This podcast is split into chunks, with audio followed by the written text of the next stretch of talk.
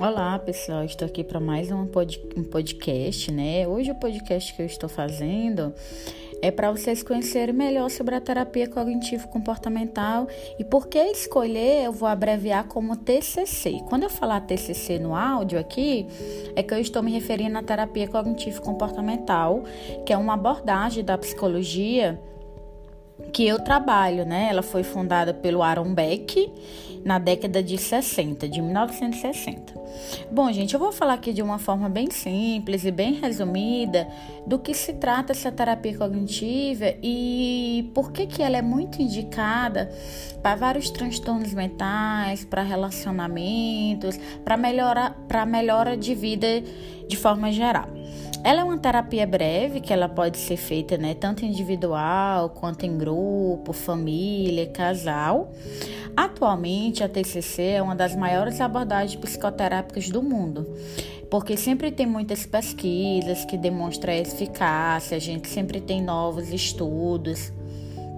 E a TCC, ela acredita que as interpretações que a gente faz sobre os fatos altera as nossas emoções e comportamentos. Ou seja, as interpretações são frequentemente permeadas pelos nossos pensamentos, né? E esses pensamentos, muitas vezes rápidos, que não são questionados, muitas vezes temos pensamentos negativos, pensamentos errôneos, que na terapia cognitivo comportamental a gente chama de distorção cognitiva, esses pensamentos, eles é, muitas vezes distorcidos, eles provocam algumas emoções e comportamentos que podem é, ser negativos, né? Então, essas distorções cognitivas, né, que são erros na hora de interpretar os fatos, é, são baseadas em crenças disfuncionais e que a pessoa vem a ter. Né? Então, muitas pessoas têm essas crenças disfuncionais e nem se dão conta. Então, a interpretação entre os fatos, a percepção e o comportamento, né, de acordo com a terapia cognitivo-comportamental, ela é a base dessa terapia. Né? Então, acontece esse, é, esse acontecimento, que são os fatos, e a gente interpreta da nossa forma. Se a gente tem muitos pensamentos distorcidos, crenças distorcidas, a gente acaba interpretando de uma forma distorcida também. E aí a gente se comporta também, muitas vezes, de uma forma que pode nos atrapalhar. Né, se comporta muitas vezes de um comportamento que pode trazer malefícios para a nossa saúde mental. É, então é importante, né, que a gente fale que muitas vezes essas crenças distorcidas e essas distorções, ela não é uma causa específica para os transtornos mentais, mas que elas podem ajudar na manutenção dos sintomas de quem tem transtorno mental, né?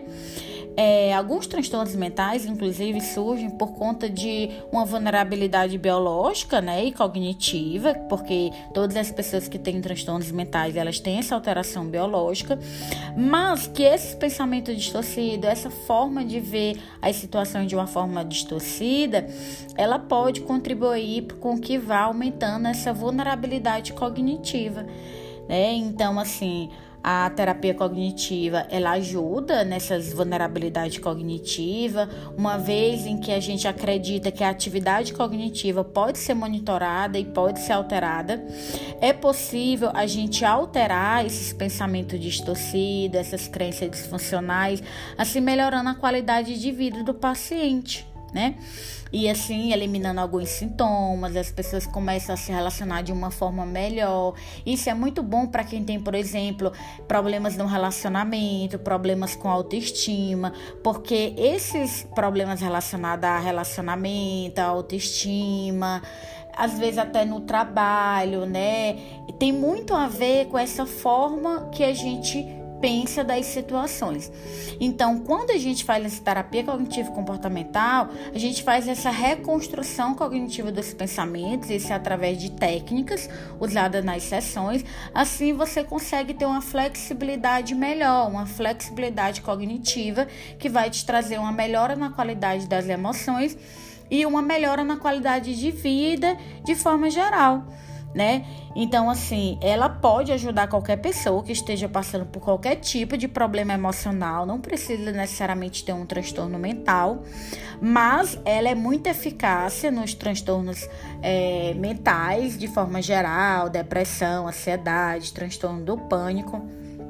É importante falar, né, que precisa existir uma relação terapêutica boa, relação colaborativa. Ela é uma abordagem que ela se torna mais breve do que as outras abordagens. A gente foca mais no agora, foca no problema para que a gente tenha resultados mais rápidos. É, durante as sessões, a gente, junto com o paciente, vai conseguir chegar a soluções práticas dos problemas que o paciente traz. Né? A gente encoraja o paciente a pensar a ter solução desses problemas, a ter uma melhor qualidade dessas emoções, desses pensamentos, dessa forma de entender as situações. Geralmente acontece uma vez na semana, com a duração de 50 minutos. É muito importante falar que essa terapia cognitivo comportamental, ela trabalha muito com a regulação emocional, que é a forma como a gente lida com as emoções, a forma como a gente vai interpretar os fatos e aceitar e validar essas emoções, que é algo que a gente não sabe fazer normalmente, porque ninguém foi ensinado a lidar com as emoções. Quantas vezes a gente às vezes está ansioso e vai comer achando que é fome? Às vezes a gente está com raiva, não aceita raiva, e daqui a pouco além da raiva vem a culpa. Então, identificar, validar as emoções, fazer essa regulação emocional, que faz parte da inteligência emocional, é um, é um dos objetivos também da terapia cognitiva. Então, espero que vocês tenham gostado. Para quem ainda não me segue no Instagram, o meu nome é Andressa Versosa Psicóloga lá como aqui tá no podcast, o sobrenome Versosa, e também tem um canal no YouTube que é Psicóloga Andressa Versosa, e também tem um canal no Telegram. O canal do Telegram tem um link nos meus destaques do Instagram e sempre posto muitos vídeos no YouTube. Quero agradecer a todos vocês e se você gostou, pode compartilhar com os amigos, tá? Abraço.